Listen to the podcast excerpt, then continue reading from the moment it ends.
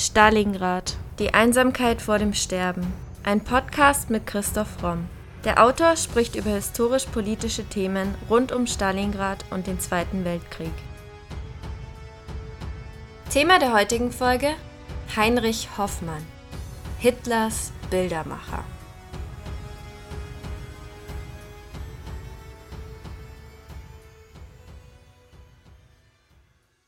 Heinrich Hoffmann sagte einmal, der Fotograf bildet ab, er hält fest, sonst nichts.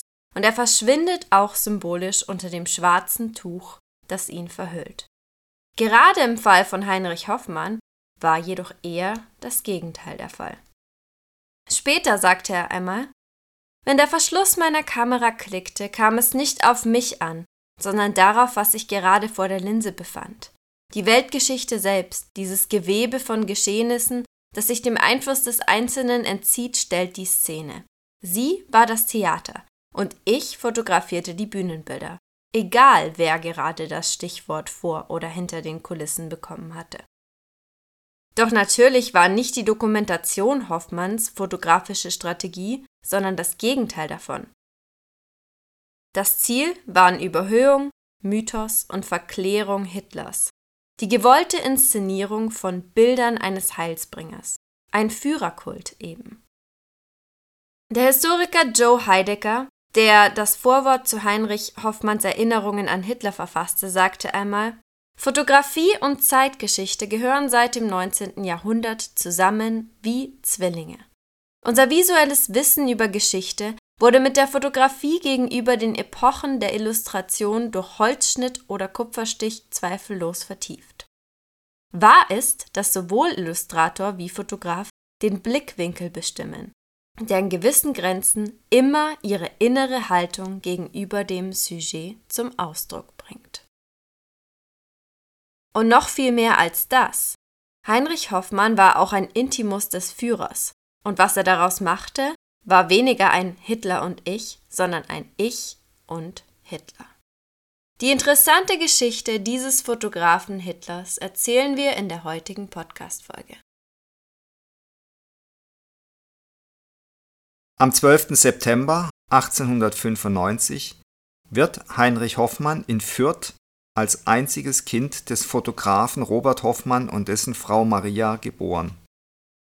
Er absolviert nach der Schulzeit zunächst eine Lehre im elterlichen Betrieb in Regensburg, dem Atelier seines Vaters Robert und seines Onkels Heinrich.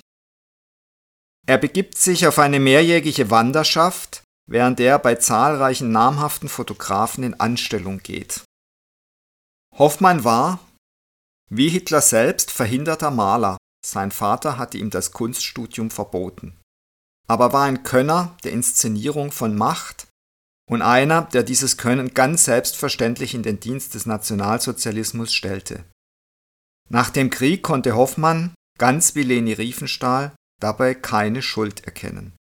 1906 lässt Hoffmann sich in München nieder, arbeitet zunächst in dem bekannten Fotoatelier Elvira und leitet zeitweilig zwei Fotoateliers.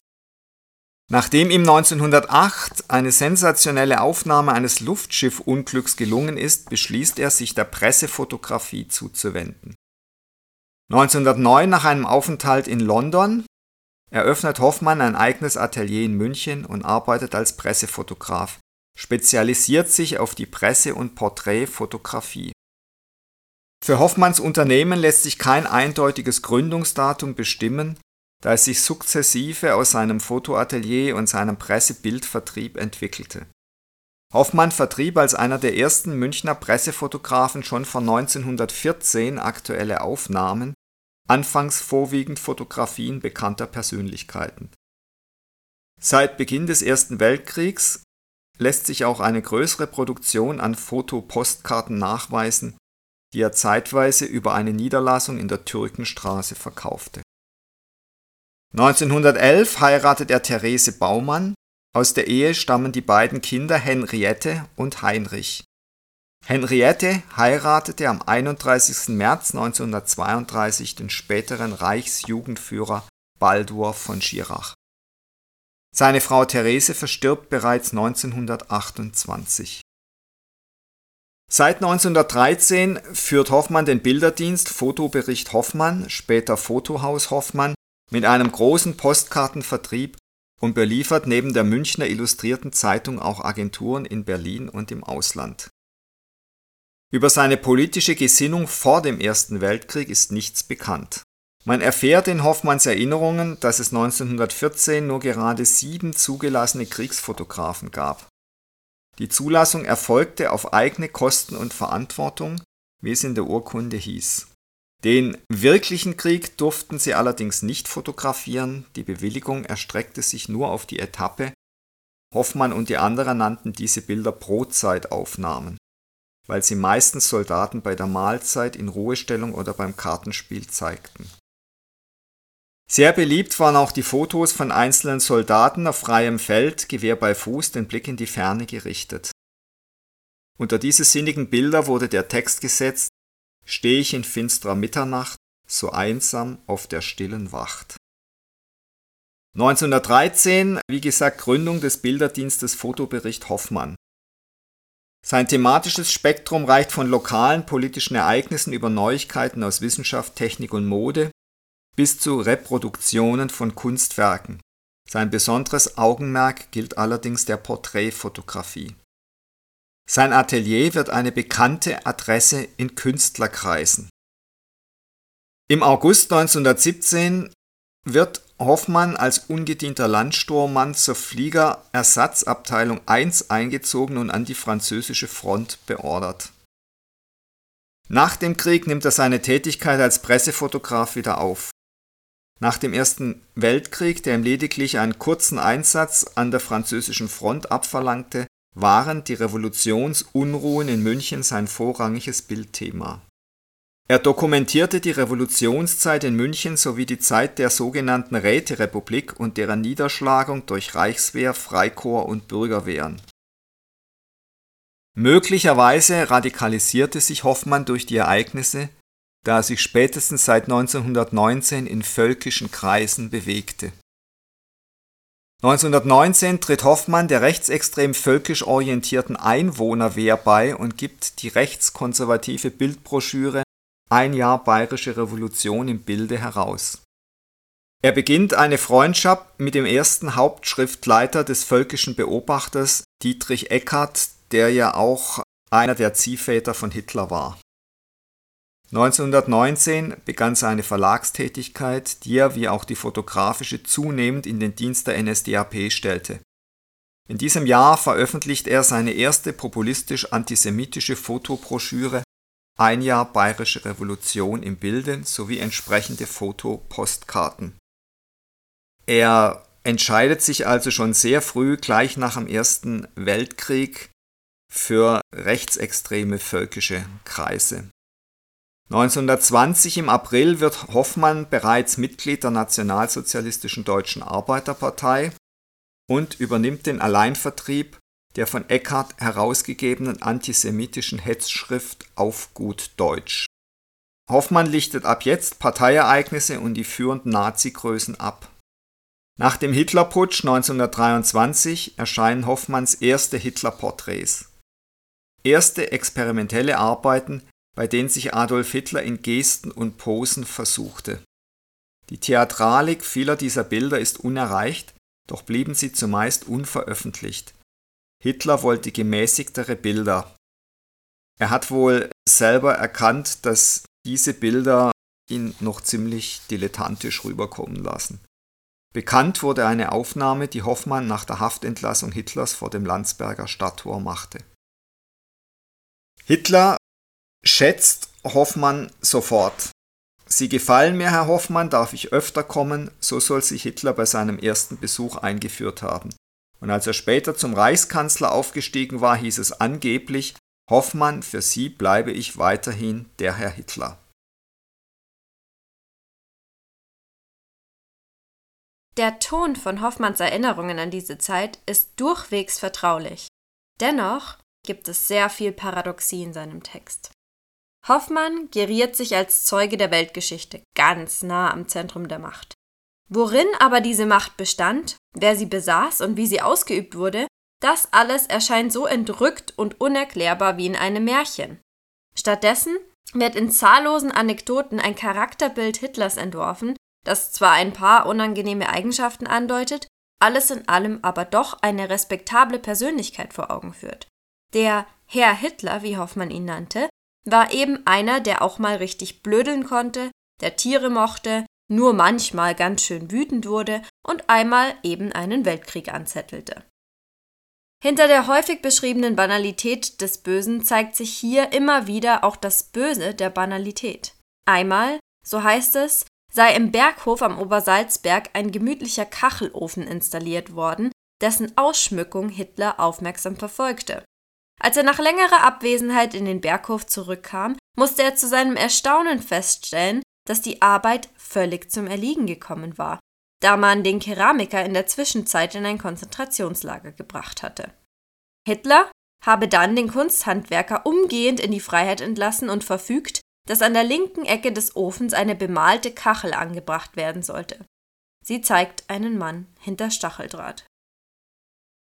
1924 gibt Hoffmann die Bildbroschüre Deutschlands Erwachen in Bild und Wort heraus. Mit der zunehmenden Bedeutung der Pressefotografie in den 1920er Jahren und deren Verwendung in der politischen Propaganda nahm dieser Bereich einen immer größeren Teil von Hoffmanns Tätigkeit ein. Den ersten eigenen Bildband hatte er bereits 1919 veröffentlicht. Ab 1924 folgten diesem einige weitere, die einen essentiellen Beitrag zur Bildpropaganda der NSDAP vor 1933 lieferten. Hoffmann belieferte diverse Zeitungen und Verlage mit seinen Pressebildern, die noch nicht ausschließlich die Aktivitäten der NSDAP zum Inhalt hatten. Dennoch ist Hoffmann ab jetzt einschlagend mitverantwortlich für eine aktiv gelenkte Bildindustrie mit propagandistischem und kapitalistischem Interesse stets mit dem Ziel der bestmöglichen fotografischen Bildformulierung im Geiste der nationalsozialistischen Ideologie. Doch warum ist Fotografie hier so relevant? Mit Roland Barth gesprochen, es ist endlich möglich geworden, Geschichte zu machen. Der Fotograf macht sie, denn er steht über ihr und greift in sie ein, nimmt auf und ändert, was er aufgenommen hat. Das Bild ist das Ziel der Geschichte geworden. Und damit wird Geschichte zur Methode der technischen Bilderzeugung. Das Bild ist seiner Struktur nach zirkulär, aber es mündet in das Sequentielle, mit dem sich Geschichte erzählen und wiederholen lässt.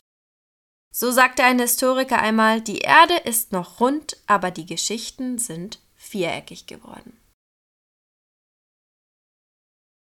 Bereits hier deutet sich was an, was wir ja heute in Zeiten von Social Media nur allzu gut kennen, dass Bilder immer wichtiger werden, dass Schlagworte immer wichtiger werden und dass man mit Bildern und Schlagworten sehr schnell ein sogenanntes Narrativ bilden kann.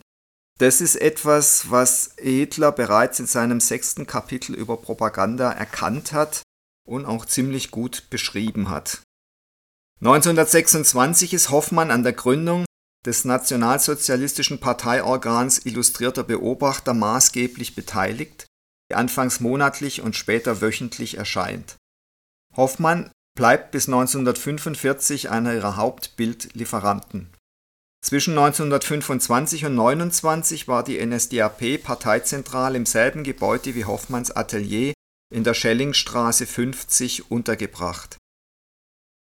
Wenngleich Heinrich Hoffmann keine machtpolitischen Ambitionen hegte, was auch sicher gut für sein persönliches Wohl war, hatte er mit seiner fotografischen und verlegerischen Tätigkeit einen entscheidenden Anteil am Auf- und Ausbau der NS-Propaganda. Mit Postkarten und Bildbänden, die Verkaufsschlager wurden, zum Beispiel Hitler, wie ihn keiner kennt, 1932, setzte er medienwirksam das von den Nazis angestrebte Image einer ideellen Überhöhung und Verklärung Hitlers als dem sogenannten nationalen Heilsbringer um Völlig fasziniert vom charismatischen Führerkult revidierte er selbst nach 1945 seine Anschauung zur Person Hitlers nicht. Und es ist den Nazis damals tatsächlich gelungen, Hitler wirklich zu einer quasi religiösen Figur, ja, wie soll man das sagen, also emporzuheben. Und da haben natürlich diese Bilder, die ständig diesen Mythos vom Heilsbringer, vom Führer der von der Vorsehung geschickt wird und der im Grunde ja nur den Generalwillen des Volkes ausführt. Das alles hat Hoffmann natürlich entscheidend mit inszeniert durch seine Bilder. Inwieweit ihm das selber restlos bewusst war, ist schwer zu sagen. Inwieweit er das selber reflektiert hat oder ob es ihm vor allem um seinen Erfolg und ums Geldverdienen ging. 1929 als Vertreter der NSDAP ist Hoffmann Mitglied des Oberbayerischen Kreistages und gehört seit Dezember dem Münchner Stadtrat an, also er mischt sich dann doch in die Lokalpolitik ein. 1929 gibt Hoffmann sein Atelier auf und eröffnet das Fotohaus Hoffmann in der Theresienstraße. Es handelt sich um ein reines Verkaufsgeschäft für Fotobedarf und Hoffmanns Fotoprodukte. Gleichermaßen ergänzt durch eigene Räumlichkeiten zur Entwicklung und Produktion von Postkarten und anderen Bildwerken. Dank einer Erbschaft und eines Kredits, den ihm die NSDAP gewährte, konnte er expandieren und beschäftigte in der neuen Niederlassung mehrere Angestellte, darunter Hitlers spätere Geliebte Eva Braun. Einhergehend mit den Wahlerfolgen der NSDAP widmete sich Hoffmanns Unternehmen bald vollständig der Partei und insbesondere Hitler als deren Führer. Er wurde also so quasi Hitlers Hoffotograf und er begleitete ihn damals ständig sowohl im Wahlkampf als auch privat. Die Forderung nach einem neuen Fotografentypus formuliert Werner Gräf 1929 in seinem Buch Es kommt der neue Fotograf stilbildend.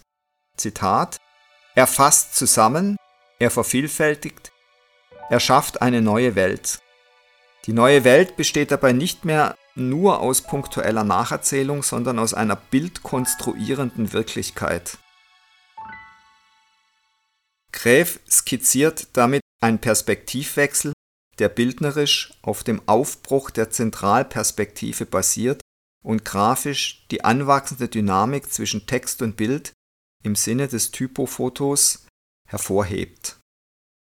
Und es ist mit Sicherheit, hat damals eben bereits angefangen, dass das Bild immer wichtiger wurde zu Ungunsten vom Text. Die Texte wurden immer knapper und die Bilderflut wurde immer größer.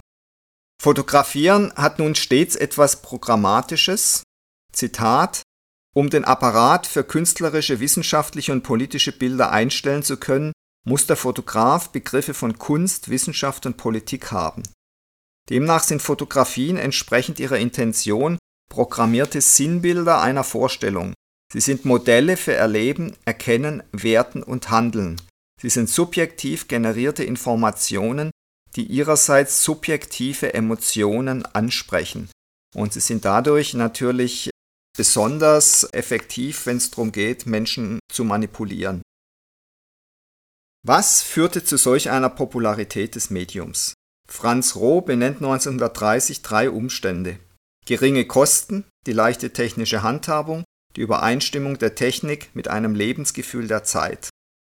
In einem Zeitalter, in dem die Fotografen plötzlich zu einem Massenmedium werden, schreibt Bernd Stiegler, gilt es, sie auf ihre Bedeutung für die Geschichte hin zu befragen und sie zugleich als Hinweis auf ein radikal verändertes Verhältnis zur Geschichte als solcher zu deuten. An den Fotografien wird ein Wandel des Bildes und mit ihm ein Wandel des Verhältnisses zur Geschichte und zur Wirklichkeit überhaupt deutlich. Also hier werden im Grunde Probleme angesprochen, die heute brandaktuell sind, nämlich inwieweit Bilder nur informieren sollen oder inwieweit Bilder eben manipulieren sollen. Und da sind die Übergänge oft fließend und nicht so leicht zu erkennen. Es ist auf jeden Fall sehr, sehr leicht mit Bildern zu manipulieren und noch leichter wird es natürlich dann beim Film, wo man bestimmte Dinge wegschneiden kann oder reinmontieren kann. Das ist dann natürlich nochmal die Steigerung zur Fotografie. Fotografien als Weltbildvorlagen ersetzen das Wort. Diese Situation hat heute mit bildbasierten sozialen Medien wie Instagram oder Facebook absolute Präsenz erlangt. Aber diese Dinge nahmen eben bereits in der Weimarer Republik und im Nationalsozialismus ihren Anfang. Ab 1932 gibt es dann eine zunehmend propagandistische Bildberichterstattung. Hoffmann wirkt als Herausgeber von Fotobildbänden im Dienste der NSDAP. Es ist eine bildnarrative Entwicklung, die Heinrich Hoffmann als politische Strategie adaptiert hat und mit seinen fotografischen Bildbänden ausführt. Die Firma Heinrich Hoffmann, Verlag nationalsozialistischer Bilder, ging aus dem Fotoatelier und der Pressebildagentur von Adolf Hitlers Leibfotografen Heinrich Hoffmann hervor. Während der NS-Zeit entwickelte sich das Unternehmen zu einem der bedeutendsten Bildpresseverlage im Deutschen Reich. Insbesondere Hoffmanns Fotos und Bildbände über Hitler waren ein substanzieller Beitrag zur NS-Fotopropaganda. Die Firma existierte bis Kriegsende.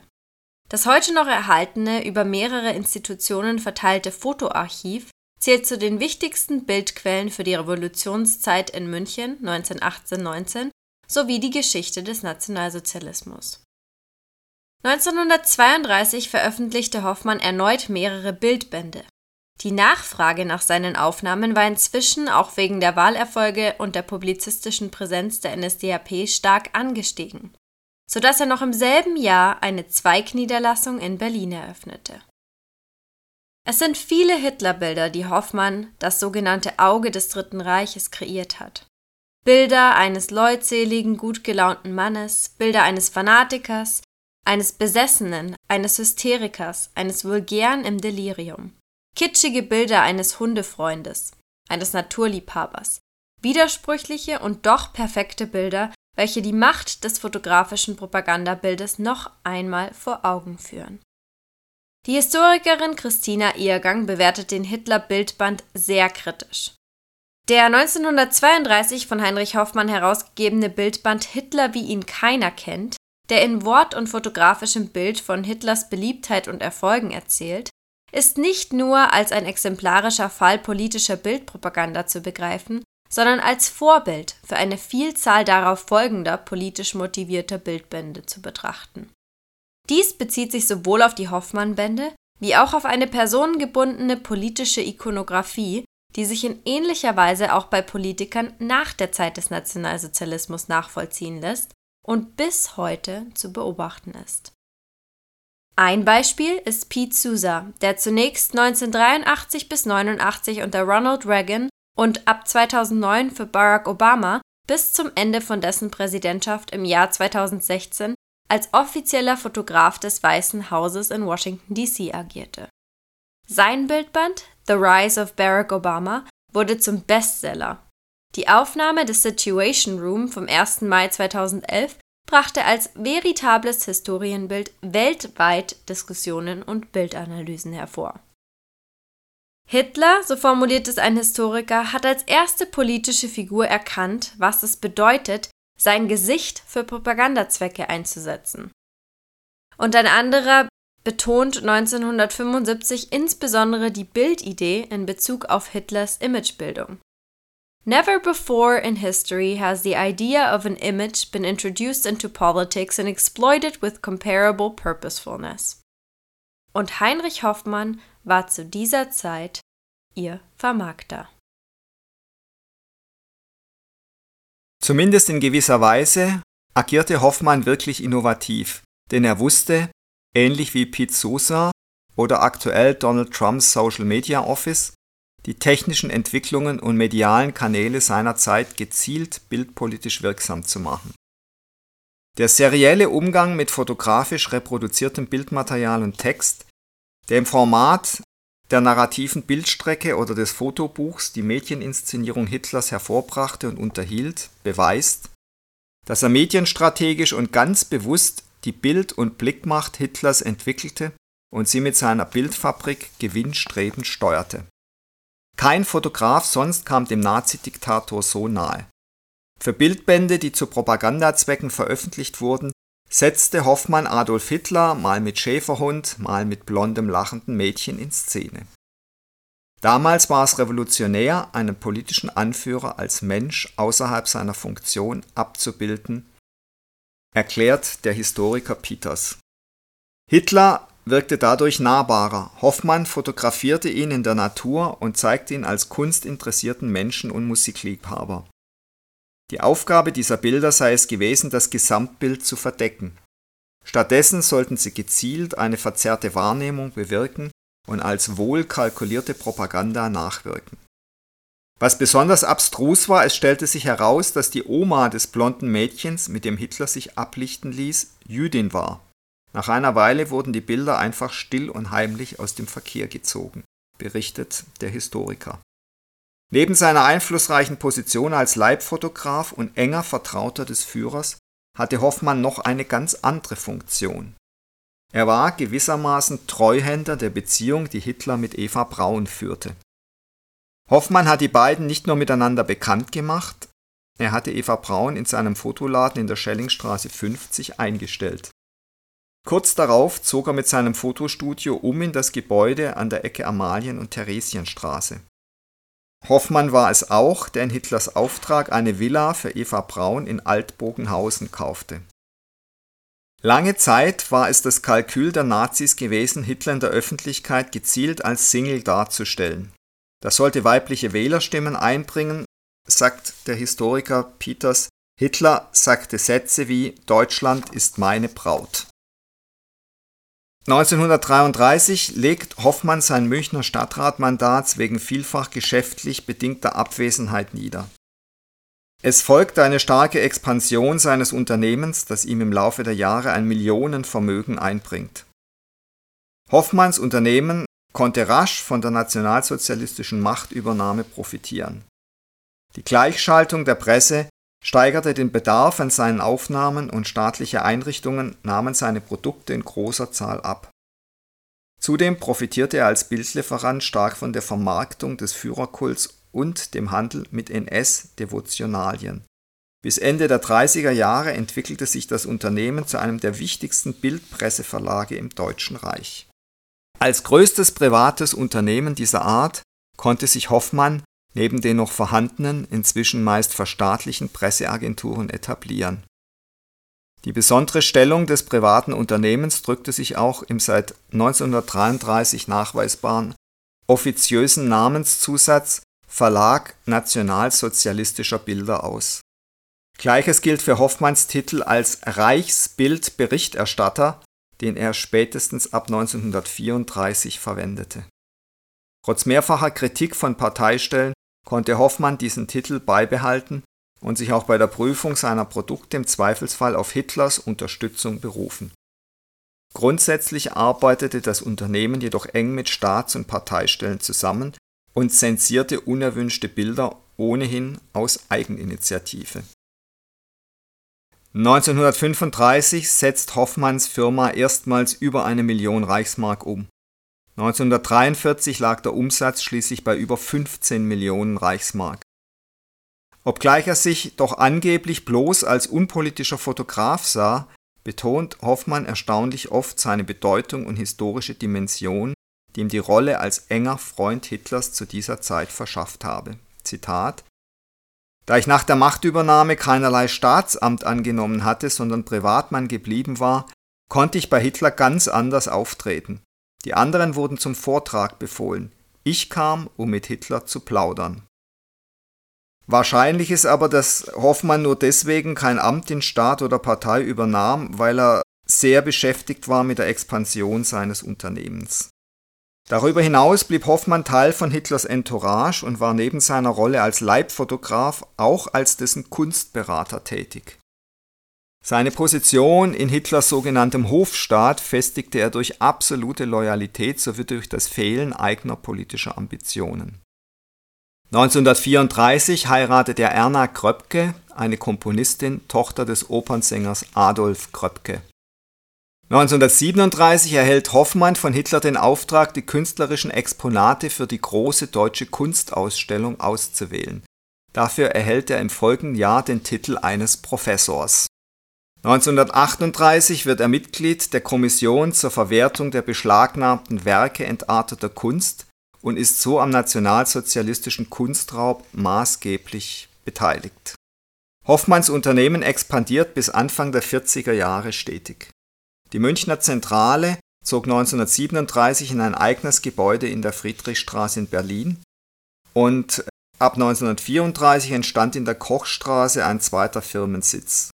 Daneben unterhielt Hoffmann ein Atelier im Berliner Hotel Bristol und eine Zweigniederlassung in Düsseldorf.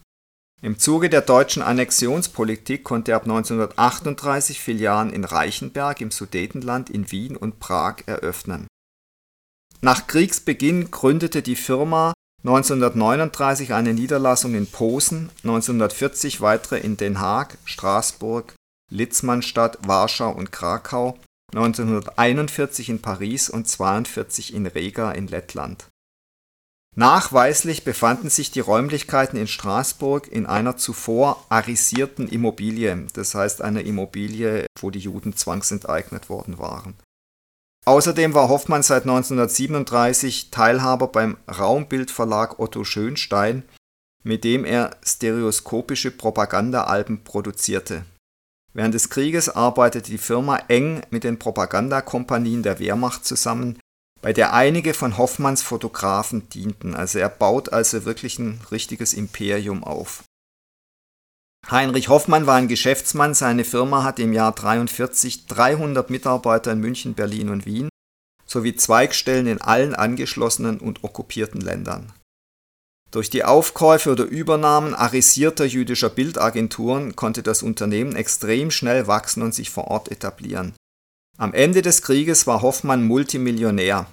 Da sein Archiv 2,5 Millionen Bilder umfasste, eine Zahl, die er selbst bzw. seine Tochter kolportierte, ist nicht belegt, aber nicht unwahrscheinlich. Hoffmann berichtet von einer in seinem gefälligen Erzählstil verharmlosend klingenden, einschlagenden Begegnung mit Hitler zu dieser Zeit. Zitat Nicht mehr und nicht weniger ist geschehen, dass ich Hitler eine Nacht lang fieberhaft Märchen erzählte, echte fantasievolle Geschichten, Heinrich Hoffmanns Erzählungen, und dass er mir stundenlang zuhörte, bis er einen weltgeschichtlichen Augenblick verpasst hatte. Hoffmann meint hier die geplante Invasion in England im Herbst 1940, die Hitler laut seiner Aussage angeblich anzuordnen vergaß, weil Hoffmann ihn ablenkte. Laut Hoffmann war er daher entscheidend für das Leben und Schicksal von Millionen Menschen. Zu den grotesken Seiten des sogenannten tausendjährigen Reiches gehört eine Fotografie, die 1944 nach dem gescheiterten Hitler-Attentat im Führerhauptquartier aufgenommen wurde.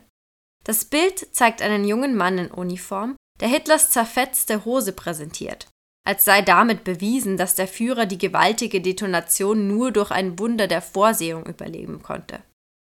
Wirkliche Ehrfurcht will sich im Gesicht des jungen Mannes allerdings nicht einstellen. Offenbar hält er die groteske Reliquie halb Schweißtuch der heiligen Veronika, halb Intimwäsche des Führers mit gemischten Gefühlen in die Kamera. Der Autor der Aufnahme war natürlich Heinrich Hoffmann, Parteimitglied Nummer 59 und seit den ersten Tagen der nationalsozialistischen Bewegung Hitlers persönlicher Fotograf. Bis Kriegsende waren fast sämtliche Niederlassungen von Heinrich Hoffmanns Unternehmen zerstört oder hatten in den zuvor besetzten Ländern aufgegeben werden müssen. Auch die beiden Haupthäuser in München und Berlin waren davon betroffen, wobei wohl auch große Teile der Unternehmensüberlieferung verloren gingen. Den Großteil des Bildarchivs und einen Teil des Lagerbestands hatte man hingegen rechtzeitig ins Münchner Umland ausgelagert. Mit dem Einmarsch der alliierten Truppen und der Verhaftung Hoffmanns im Mai 1945 hörte die Firma faktisch auf zu existieren auch wenn sich die Abwicklung von Hoffmanns Vermögen noch fast ein Jahrzehnt hinzog. Im April 1945, nach seinem letzten Besuch bei Hitler, setzt sich Hoffmann nach Bayern ab und wird in Oberwössen von der amerikanischen Armee verhaftet. Im Oktober desselben Jahres wird er dann ins Gefängnis des Internationalen Militärgerichtshofs in Nürnberg verlegt, wo er seine Archivbestände ordnen muss, um Beweisdokumente für die Kriegsverbrecherprozesse zu sichern. Die Spruchkammer München verurteilt Hoffmann im Januar 1947 als Hauptschuldigen zu zehn Jahren Haft. Sein Vermögen wurde eingezogen. Dazu gehören auch die innerhalb des Deutschen Reichs verbliebenen Teile seines Unternehmens, wobei es sich hauptsächlich um Konten, Trümmergrundstücke und Lagerbestände handelte. Diese wurden vom sogenannten Bayerischen Landesamt für Vermögensverwaltung und Wiedergutmachung verwertet. Eine Pressemitteilung vom 1. Februar 1947 aus der Hamburger Freien Presse. Zehn Jahre Arbeitslager für Hoffmann. Heinrich Hoffmann, der ehemalige Reichsbildberichterstatter der NSDAP, wurde im Spruchkammerverfahren am Freitag als Hauptschuldiger eingestuft und zu einer Sühneleistung von zehn Jahren Arbeitslager verurteilt. Hoffmann muss außerdem die Kosten des Verfahrens tragen, dessen Stellenwert auf 9 Millionen Mark festgesetzt wurde. So viel betrug gerade das Vermögen Hoffmanns bei Kriegsende. Für den Unterhalt seiner Familie sollen ihm 3000 Mark belassen werden. Hoffmann hat Berufung eingelegt. Tatsächlich wurde Hoffmann dann 1915 aber schon freigelassen und erhielt sogar Teile seines Vermögens zurück, vorwiegend Kunstgegenstände und Geldbeträge. Grund dafür waren mehrere Visionen seines Urteils ab 1950, nachdem Hoffmann sein fehlendes Amt in der NSDAP sowie die angebliche Unterstützung Verfolgter geltend machen konnte. Das ist umso erstaunlicher, weil Hoffmann am 15. November 1947 versucht, aus dem Internierungslager zu entfliehen in Moosburg. Er wird allerdings von der amerikanischen Militärpolizei wieder festgenommen. Während des Prozesses wird Hoffmanns Selbstbild eines unpolitischen Beobachters deutlich, das er auch im Münchner Spruchkammerverfahren 47 vorzuspiegeln versucht. Er bestreitet jede propagandistische Absicht seiner fast unübersehbar großen Bilderchronik des Dritten Reiches. Er nennt sich einen Diener der Kunst und einen Fotograf des Zeitgeschehen und als solchen als ein Opfer seines Berufs. Der damals Vorsitzende Richter Josef Purzer hingegen betont, ihre, also Hoffmanns Werke sind meisterhaft und die Psychose, die im deutschen Volk entstanden ist, die wird sehr wesentlich auf die Bildberichterstattung, auf diese Verherrlichung Hitlers zurückgeführt, denn alles das, was angeblich schön und groß an diesem Menschen war, ist hier dargestellt worden. Die Wirklichkeit sah allerdings ganz anders aus und an dieser Täuschung des Volkes hat ihr Verlag ganz wesentlich mitgewirkt. Angesichts dieser Einschätzung ist es verwunderlich, dass Hoffmann als Hauptschuldiger in der heutigen Öffentlichkeit nicht viel präsenter ist. Erst in den letzten Jahren ist das Ausmaß seiner Manipulation von Historikern ans Licht gebracht worden. Seine exklusive Stellung als Fotograf im Dritten Reich brachte ihm nicht nur ein Millionenvermögen ein, sondern ermöglichte ihm auch Szenen nachzustellen und Bilder zu manipulieren, die noch heute in vielen Geschichtsbüchern als echt gelten.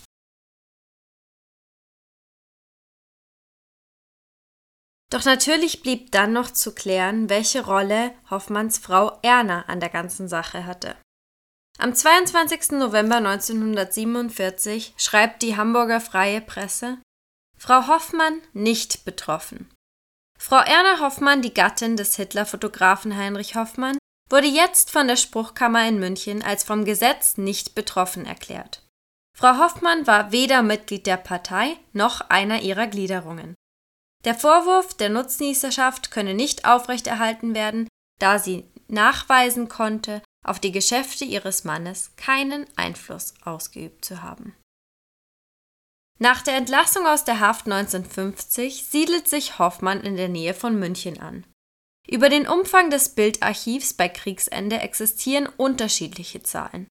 Die regelmäßig angeführte Zahl von 2,5 Millionen Fotos dürfte jedoch zu hoch sein, Sie fand erst durch die Memoirenliteratur nach Hoffmanns Tod Verbreitung.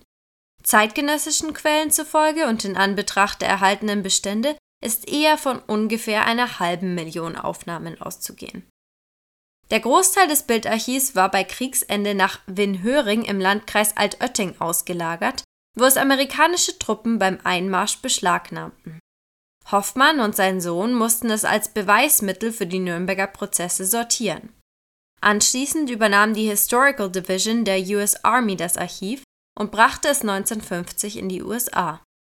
Dort überstellte es die US Army an die National Archives and Records Administration, wo es sich heute befindet.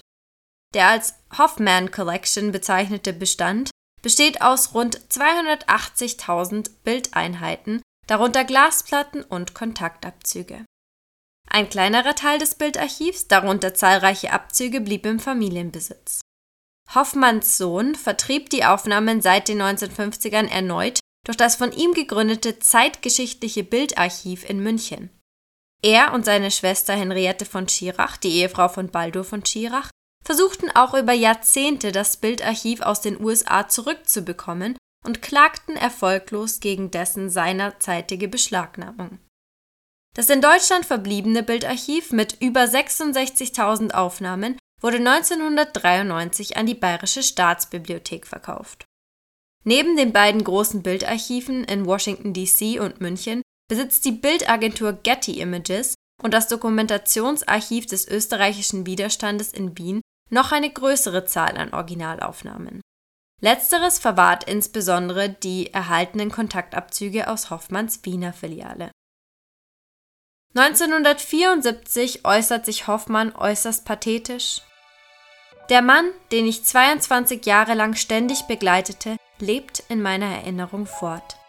Die Weltgeschichte, von der ich ein Stück auf meinen Platten und Filmen festhalten durfte, ist unbewegt über sein Schicksal hinweggegangen. Aber wann immer man in späteren Zeiten einmal Bilder hervorholen wird, um sie als Dokumente dieses versunkenen Abschnitts deutscher Vergangenheit den Generationen vorzulegen, die sie nicht mehr erlebt haben, dann werden historische Fotografien darunter sein, gespenstisch erstarrte Geschichte, festgehalten von einem gewissen Heinrich Hoffmann.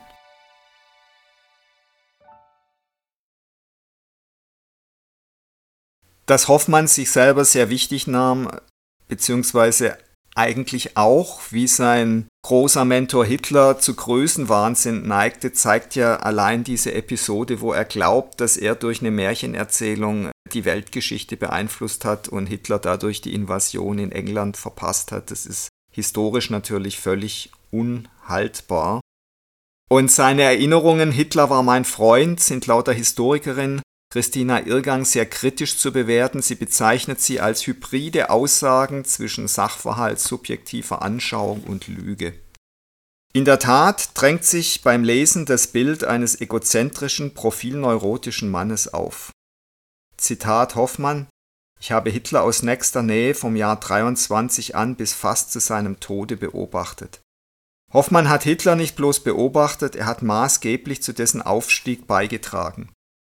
Nicht ohne Grund wird er der Erfinder des Führerkults genannt, wobei ich sagen würde, erfunden hat es höchstwahrscheinlich Hitler selbst zusammen mit den Leuten, die ihn in den 20er Jahren man kann fast sagen, ausgebildet haben, wie zum Beispiel Professor Haushofer.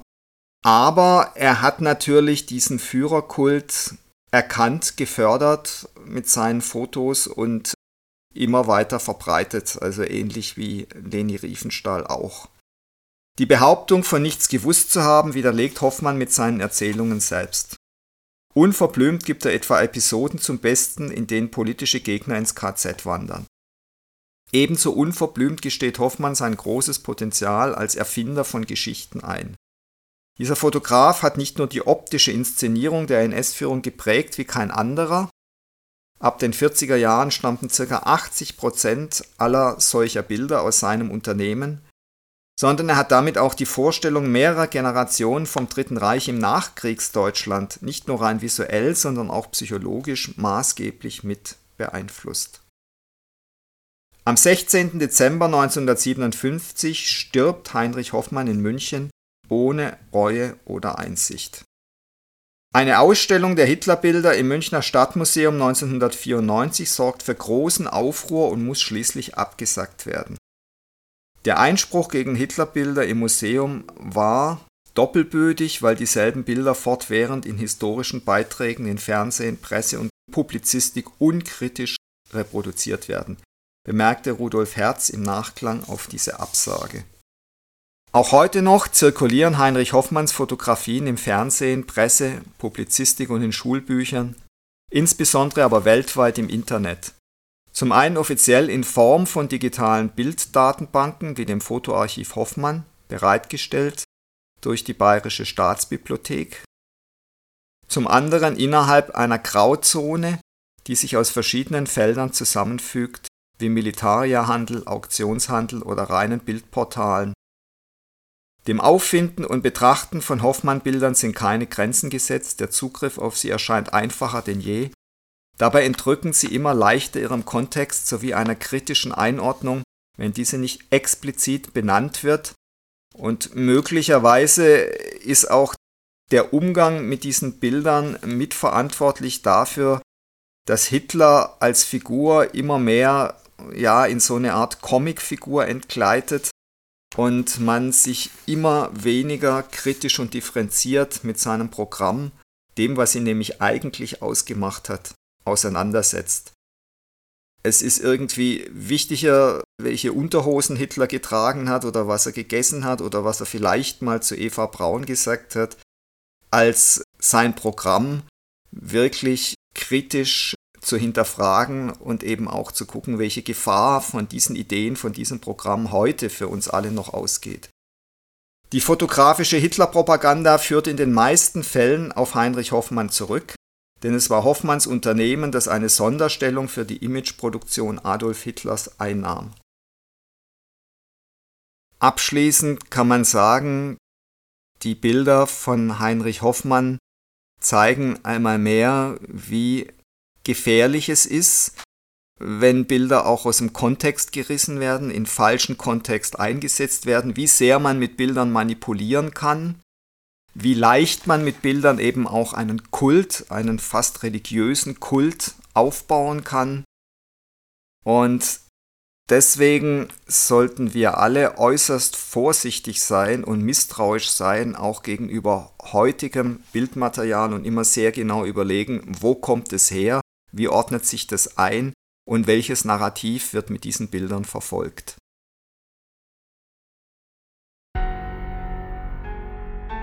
Das war Folge 177 unseres Podcasts Stalingrad, die Einsamkeit vor dem Sterben.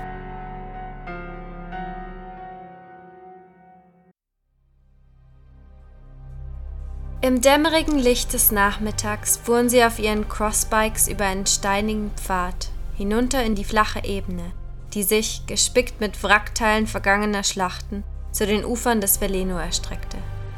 Dessen giftgraues Wasser hatte sich längst ein neues Bett zwischen den von Menschen gemachten Kratern gegraben, deren Rändern immer noch von den tintenblauen Krusten des Cäsiums bedeckt waren. Nachdem Sie und Tayo an einigen Stellen Messungen vorgenommen hatten, schlüpften alle wieder in ihre abgetragenen Schutzanzüge, viele so durchlöchert, dass sie bestenfalls noch als Talisman dienten. Der Glaube an die Unverwundbarkeit war das Wichtigste. Es waren nur noch 150 Millirem. Der Grenzwert hatte vor dem Krieg allerdings mal bei 30 gelegen, aber daran konnte sich kaum noch jemand erinnern. Sie bestand darauf, dass jeder seinen Anzug anlegte.